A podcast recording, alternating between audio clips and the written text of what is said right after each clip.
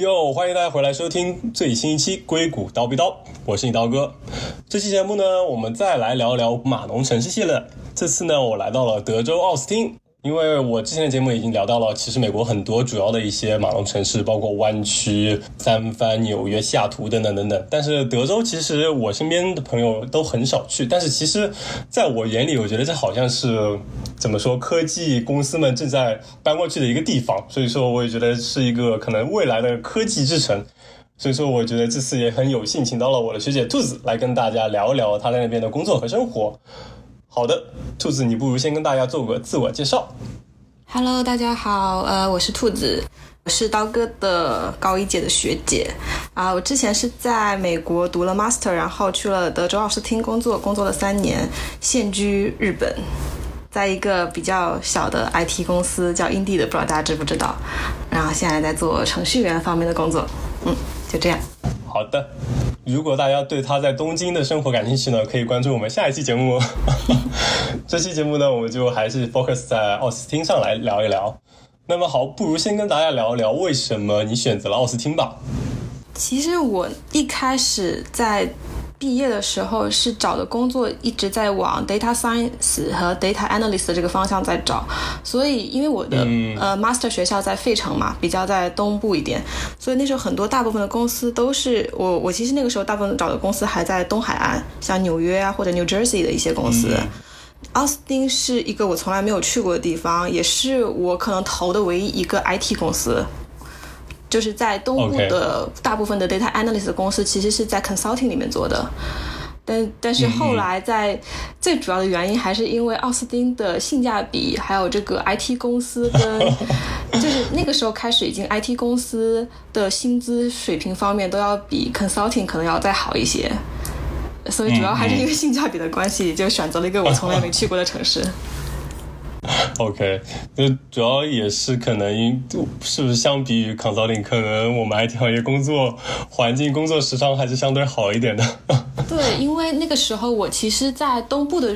呃公司，其实去去呃 onsite 面试过了好几个。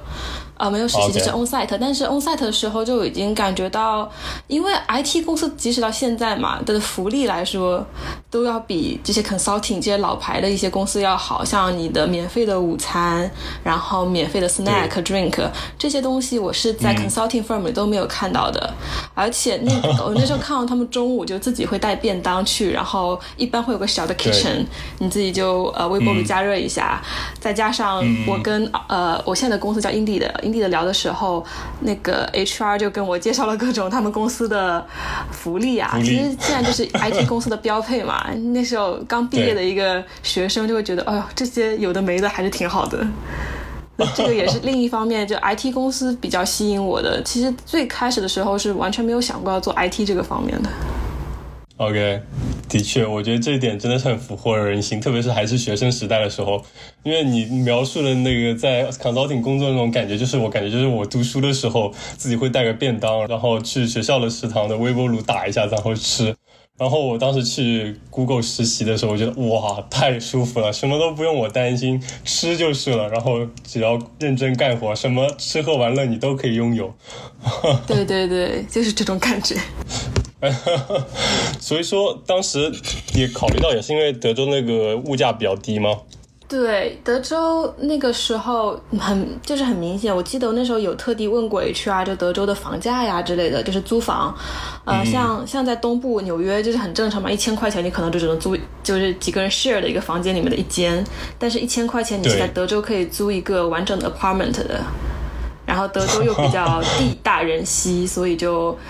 嗯，你的面积又会比较好，就整体的生活条件可能会更加的比在东部会方便一点，然后优越一点。对，对，就说到这个居住环境，我就 之前听说三十万就能买个大 house，这个事情是真的吗？我觉得，因为这两年其实德啊，尤其是奥斯汀发展特别快。像我刚去，我是一五年的时候，一五年后半年去的德州吧。那个时候我记得刚去的时候，我没有认真了解过，但我记得有些同事，比如说买了房，可能确实是二三十万就能买一个 house。但是这几年的发展，我记得是我走的时候，一八年那会儿，可能就已经均价四五十万了吧。OK，但是也看你的地段，因为奥斯汀有一个好和不好的地方，都是在于它其实高速非常的多，所以奥斯汀大家都叫它村嘛，因为那个你基本出门就可能走一两步，或者就是开一两步路就直接上高速了，所以你可以买到很偏的地方，但其实你到市中心的距离也不会特别远，然后那种房子可能就真的二三十万还是可以买到。真的啊，就啊，无论怎么说，四五十万，你跟硅谷还是跟纽约，就 就付个首付吧，就真的差太多了。是，但是我不知道别的公司，但是就以我们公司来说的话，在德州的工资是最低的，就是同一个职位来说，像湾区和。对湾区和 Seattle 那边的话，工资会比德州，我不太记得具体，大概高百分之二三十，然后纽约也可能会高个百分之二十左右，所以公司还是有考虑到这个 cost living 这种东西。我觉得别的公司在定薪资也会有这个考虑。对对对，这这的确也是，就我感觉我们公司可能也得差不多，就像你所说的，差个二百分之二三十，但是这个物价感觉就低了也不止百分之二三十吧。对，但如果除了不过除了房价以外，我觉得其他的物价其实不是差特别多。嗯嗯嗯，行，那不如先先聊聊工作吧。就你在奥斯汀，就就像前面所说的，你来到了这家公司 Indeed，然后在一家 IT 公司工作，感觉如何呢？那边中国人会多吗？然后在公司里怎么样？呃，我刚入职的时候，公司的中国人可能才二二十来个吧。因为我们公司也是大概一五年之后开始急速发展的，之后大概每年都会招那么千来个人，然后现在中国人就越来越多。因为我现在有那个微信里面都会有这种印地的中国人的群嘛，就能看到这个群就日益壮大，从到几百个人了 现在。当时你说只有二十几个人的时候，整个公司有多少个人呢？在就是奥斯汀的分部。我不知道奥斯汀分部多少人，但是那个时候应该 globally 可能一千多个人，两千不到吧。其实 IT 应该那时候总共也就几百个人，因为有很多就各个地方的 sales。我是根据我的那个工号，我的工号大概是两千来位，我推算出来那个数大概是两千人，加上一些离职的嘛，可能两千不到这样子。OK，那所以说就是在整个工作环境可以说是比较美国了，就是可能身边的中国同事或者亚裔同事会比较少。嗯，我觉得总体我们公司总体来说应该还是美国人会比较多，但是也看各个组。OK，像我之前在的组的话，我的同事基本是都是我们的亚洲朋友们，就是菲呃 印度人，然后菲律宾人，然后有台湾来的朋友，还有呃也有美籍华人这样子。OK，就那那可能还好，因为我刚才在想，就是不是说你在那边就可能相对于在。硅谷或者纽约来说，就是可能中国人亚裔会比较少，然后可能环境不太一样。因为比如说像在硅谷，在纽约，在特别在硅谷吧，有特别多中国人和印度人。其实你很多的同事有时候可能都不是美国人，就亚裔居多啊。那肯定还是会比硅谷要差一些。呃，就是我说那个不是差，就是那个比例还是会低一些。对，嗯，那所以说在那个因地在那边的工作节奏呢，就比如说工作时间，比如说你可以聊一下你典型的一天是怎么样子的。非常 flexible，但我觉得跟大部分 IT 公司都是差不多的，就是每天你几点来都可以，然后几点走也都可以。如果你那天有突然有事不能来，也是可以就跟老板说一声，说我今天就有点事，就口头请个 PTO 这样子，都还比较轻松。像工作上面也是，你只要做好自己的事情，大家不会管你几点走几点来。呃，尤其是奥斯汀，我觉得。我觉得挺明，呃，尤其是我现在到了日本嘛，就是有这个对比之后，我就觉得在美国的时候，大家可能下午六点啊，五六点就差不多感觉要走了，或者是有有一些个别人会留下久一点，但是在亚洲的工作环氛围下的话，好像大部分人都会留的稍微晚一点。OK OK，是的，那那你说如果五六点，那感觉是都差不多吧？那早上的早上就是。早上，因为大家都说着要什么错过错开早高峰，然后 可能就十点啊十点多到公司这样子，就可能就是朝十晚六，那也差不多勉强八个小时，听起来。对，我觉得工作氛围还是比较轻松的，但是就是前提是你要做完，因为呃，我就我们我们公司很多组都是按那个 sprint 来做事情的嘛。就是一个你一个 sprint 会大概定完要做哪些活，所以你大概能 deliver 的话，这个工作时长都不是一个问题。对，那是所以说整体来说，那就其实跟怎么说，就还是一个科技公司的节奏就比较放松。对。那比如说，那在整个行业呢，在那边的科技公司、互联网公司，现在你有有一种感觉是它，比如说越来越多吗？或者整个公司听起来，你们公司就是在蓬勃发展嘛？你只是说啊，几十人、几百人，就中国人越来越多，肯定总体的人也越来越多吧？对，我觉得德州这几年发展还是蛮快的，呃，不过像 Facebook，我知道他们在奥斯汀的 downtown 是有办公室的，但是没有很可能，我我可能现在信息，我现在信息都是两年前的，所以会有一点点过时。但是我在那个时候记得是他们的主要的 team 是 marketing 以及 marketing data 这方面的事情，marketing science 应该说是。比较少开发的组，呃，像 Google 的话，有一个故事是 Google 当初其实在奥斯汀是有呃开发部门的，然后 Google 后来为什么就不知道什么原因撤出了奥斯汀，然后那个时候我们公司反而从 Google 那边就挖了一些呃想留在德州的员工下来，嗯，所以的 Google 应该也是没有在奥斯汀有比较强大的开发部门这样。可可能比较零星，嗯，像德州有一些公司，IBM 有一些 IT 的，还有三星，但那些可能都会比较偏硬件。尤其是这两年听到比较多的，可能大家也看到，就是一个是 Apple，一个是特特斯拉，就这两个就说有会有园区进入到呃 Austin，然后但这两个可能做的东西也相对会更偏硬件一点嘛。OK，是的，而且我也有听说一部分公司，他们可能把，比如说 TVC，就是可能一些临时员工或者是外外聘的员工，可能就会安排在德州，因为这样可能费用低一点，然后可能也也的确能招到一部分人。德州有一个呃，Austin，德州其实有一个好处是它的学校非常多，像 UT Austin，然后 UT 系列的学校，然后还有个 Texas A&M，这几个都是蛮强的工科。理工科的学校嘛，所以就输出的人才也很多。但是不好的就是，大家就起码前几年大家都还是会一心想去硅谷啊发展，然后后来就慢慢重心也会有时候硅谷和西雅图这两边。就 IT 的话，大家奥斯汀不会是大家第一选择。像我们公司司招人也觉得在奥斯汀会比较难招一点，尤其是 senior 的职位，所以。在我们也有呃三藩，三藩其实有两个办公室，然后在 Seattle 也有办公室，然后那两个办公室我听说是明显招 senior 的，就是必方便程度要比奥斯汀要高，就还是有一个趋势是对人才还是聚集在那两个主要的区域里面。是的，是的，所以说组里的同事就会有一种，比如说想跳槽或者想搬去硅谷和西雅图这种趋势吗？哎，蛮多的。其实有很多人，我就知道他们在可能在 Austin，因为 Austin 是我们公司的总部，所以大部分的 head count 是在 Austin 的。有很多人是像我，像 New Grad 毕业，然后移到 Austin，可能工作一两年之后，要么是内部 transfer 到三藩或者 Seattle 的办公室，或者是就跳槽去那边，就还比较多。嗯，回来。的就从什么三藩啊、西丫头回来的也有，但是很多我我我个人的观察哈，感觉是他们本身，比如说是德州人，就可能想回家近一点这样子。OK。对，我就感觉其实基本上大家还是都都是想去，怎么说去硅谷的。我当时比如说在洛杉矶也是，就是其实那边 IT 公司也有一些，但也面对类似的问题。就比如说有些人勉强来了洛杉矶，他其实家都还在硅谷，然后每周末飞回去。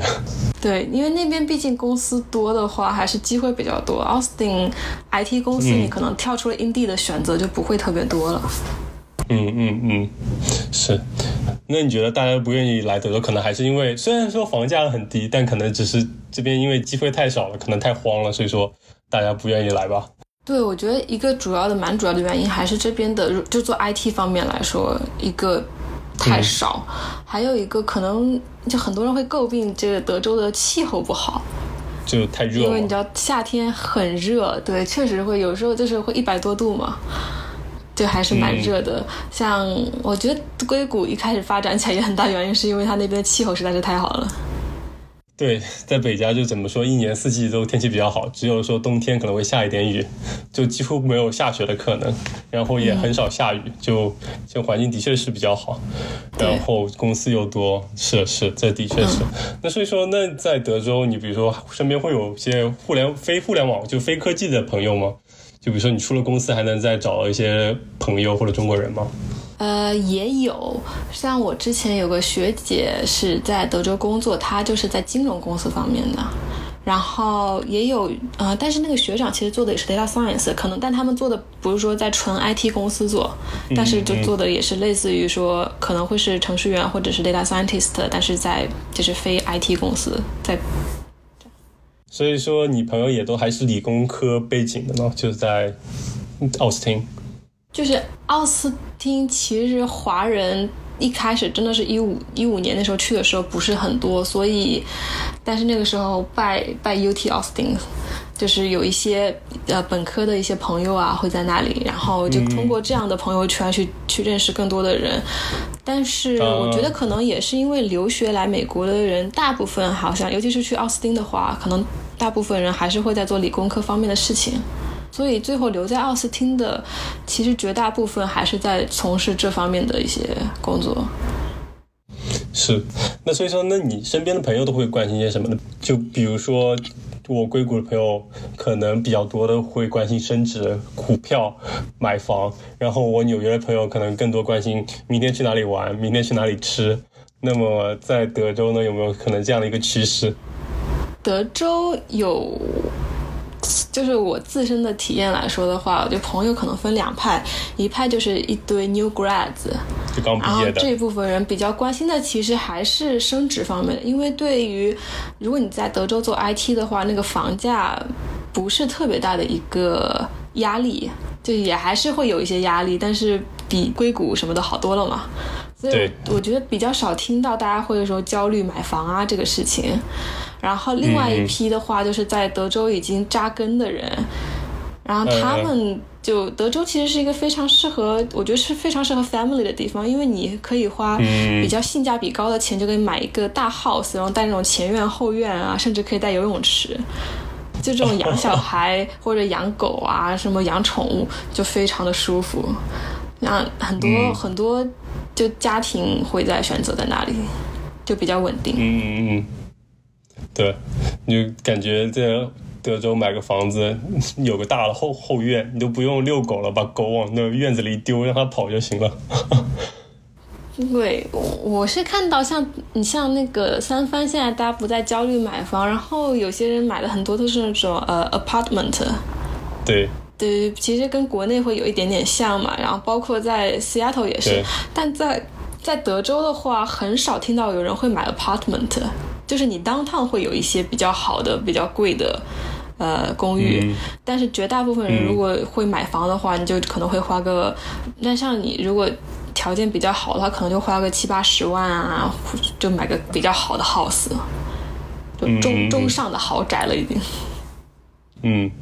对，我觉得如果选择买 apartment，就买选择买公寓，那肯定是因为比如说周围有比较舒服的一些娱乐设施，或者比较方便购物之类的。但是在德州，感觉就所有的娱乐设施或者行动都是基于开车。就是说，如果是只是想靠走路，或者说靠住的稍微近一点的话，那在德州好像没有什么太大价值。又不是纽约，纽约真的是你比如住在曼哈顿，跟你住在其他地方上周的一个 house，那的确。方便程度，那还是差很多了。在德州，就感觉没有太大差别。就是德州确实是交通方面来说就不开车是不行的，包括它的 downtown 奥斯汀 downtown，它其实非常的小，而且绝大部分的 house 都是比较老的、比较小破的那种。但是近几年也在新建一些比较高层的 apartment，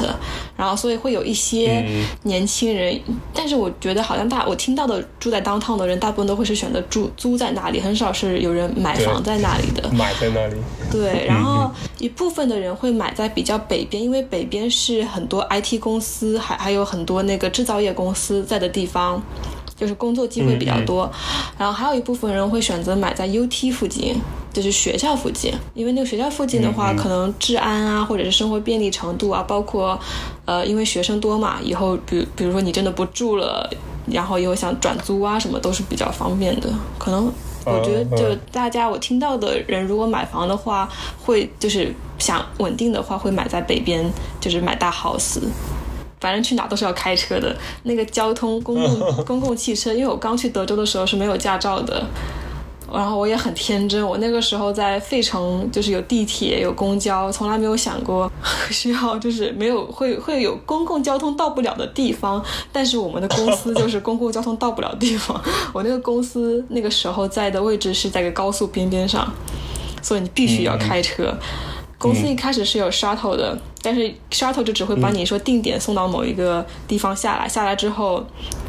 你想去吃点什么，你会发现也是寸步难行。尤其德州又很热，你根本不可能在外面就是走很久。对对对，那后来你是怎么克服的？就赶紧考驾照吗？对啊，后来就抓紧，就过去的第一个月就换了驾照，然后呃，然后买了个车。但一开始开车也很害怕，因为 Austin 就 大家开车都好快，就是你我一开始想到二三十迈，慢慢先练一练嘛。但是你上了高，就基本嗯不可能不上高速，一上高速就可能六七十起步。嗯嗯，对，如果是国内听众朋友，就六七十这是指卖，就可能相当于国内一百二了。这所以说，就基本上所有活动都得继续开车。这其实跟加州或者跟硅谷其实也蛮像的，基本上就到哪都得开车。那所以说，那玩呢，这感觉听起来可能也不是特别方便，比如说去喝个酒啊之类的。所以说，在那边娱乐活动都是什么呢？嗯，其实德州好像不是，应该奥斯汀是一个比较特别的德州城市嘛。就是奥斯汀有一句话叫做 “Keep Austin Weird”，呃，就是像奥斯汀，它有嗯，应该这两这两年比较火的 South by Southwest，然后 Austin City Limits 就有这些音乐节，所以奥斯汀其实是一个现场音乐之都，好像是有这么一个称号。包括奥斯汀有一条 Six Street，就是一条酒吧街，那个酒吧街不同的点在于，基本每一个酒吧可能都会有一些现场音乐表演。嗯嗯，那还蛮那个氛围是挺好的，对，所以如果你周末去的话，它大概晚上十点多开始会把那个路给拦掉，就变成一个人行街，呃，人行到一直到凌晨两三点，可能都会有人在闹。所以如果你是很喜欢音乐的人，或者是比较 hipster 这种的，奥斯汀是蛮适合，就很有多很多他们可以玩的东西的。但如果对华人来说的话，比如说可能华人平时比较喜欢的是，比如吃东西啊。然后，board game 对，然后像还有嗯购物，可能还有一些爬山之类的，这方面会弱一些。像 Austin 吃的方面的中餐的话，选择就很少，每一个种类基本可能就那么一两家店。比如说川菜，你如果一想到吃川菜，我们可能就会想到固定就那么两家店会要去的。然后一想到湖南菜，可能就固定有一家湖南菜我们会去。然后像火锅，我记得那个时候也呃，我不知道现在有没有别的开起来，但那个时候，在我在的一六年的话吧，好像刚开了小肥羊。那个时候一开始开的时候还很爆满，要排队。嗯，这样这是吃的方面，对，呃，然后 board game 方面，其实这个我觉得是到哪里都一样了，就看你的小伙伴们大家是玩的什么样子。德呃德州一个好处是大家房子可能比较大，所以你聚会去谁家可能都可以。那所以说听起来周末可能就是大家一起，就到谁家一起玩个桌游，然后出去找找一家固定的哪几家中餐馆吃一顿，是不是相当于是这样？对，然后还有一个是 barbecue，这个也是在美国华人很喜欢的一个活动吧。就你可能在后院或者在河边就做一些 barbecue 这个事情。然后，像我记得在呃湾区的人可能也会比较喜欢周末出去爬个山。对的。嗯，但是这个德州有，可是我觉得因为天气的太热的原因，太热了。对你一年能能真的在外面走 trail 的时间其实不多。然后，而且德州地势比较平坦嘛，就没有说像 Yosemite 这种就很有名的国家公园。是啊，好像德州是不是连一家国家公园都没有？德州其实有，但是在非常边。德州其实非常大，哎，德州是美国应该面积最大的州嘛。然后奥斯汀是正好在德州的正中心，所以如果你想去任何一个地方，开出州就基本是五个小时起步的车程。然后德州内部的一个 Big Bend 的 National Park 好像是在跟墨西哥交界的地方吧，所以你可以开到那边去，可能也得六七个小时。那真的是，就感觉哪都不挨着啊，说到这个，我想起来，因为是奥斯汀的特殊的地理位置，它在达拉斯、休斯顿和 San Antonio 中间，所以有另外一个大家呃有时候会约起来，比较少的是可能会约到什么啊？这周末我们一起去休斯顿吃一顿吧，就大家一起开车三个小时去休斯顿吃一顿，然后去大华什么的买些 东西回来。一开始的生活是 蛮贫瘠的。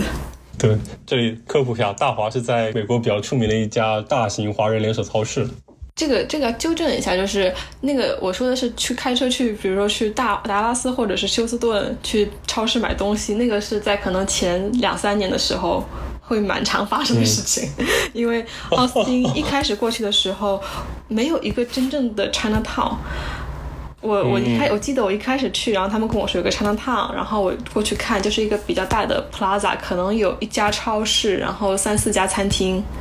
然后有一家美甲店，就这样子。然后那个超市，而且还不是，其实不是华人的，比较多是越南人的东西。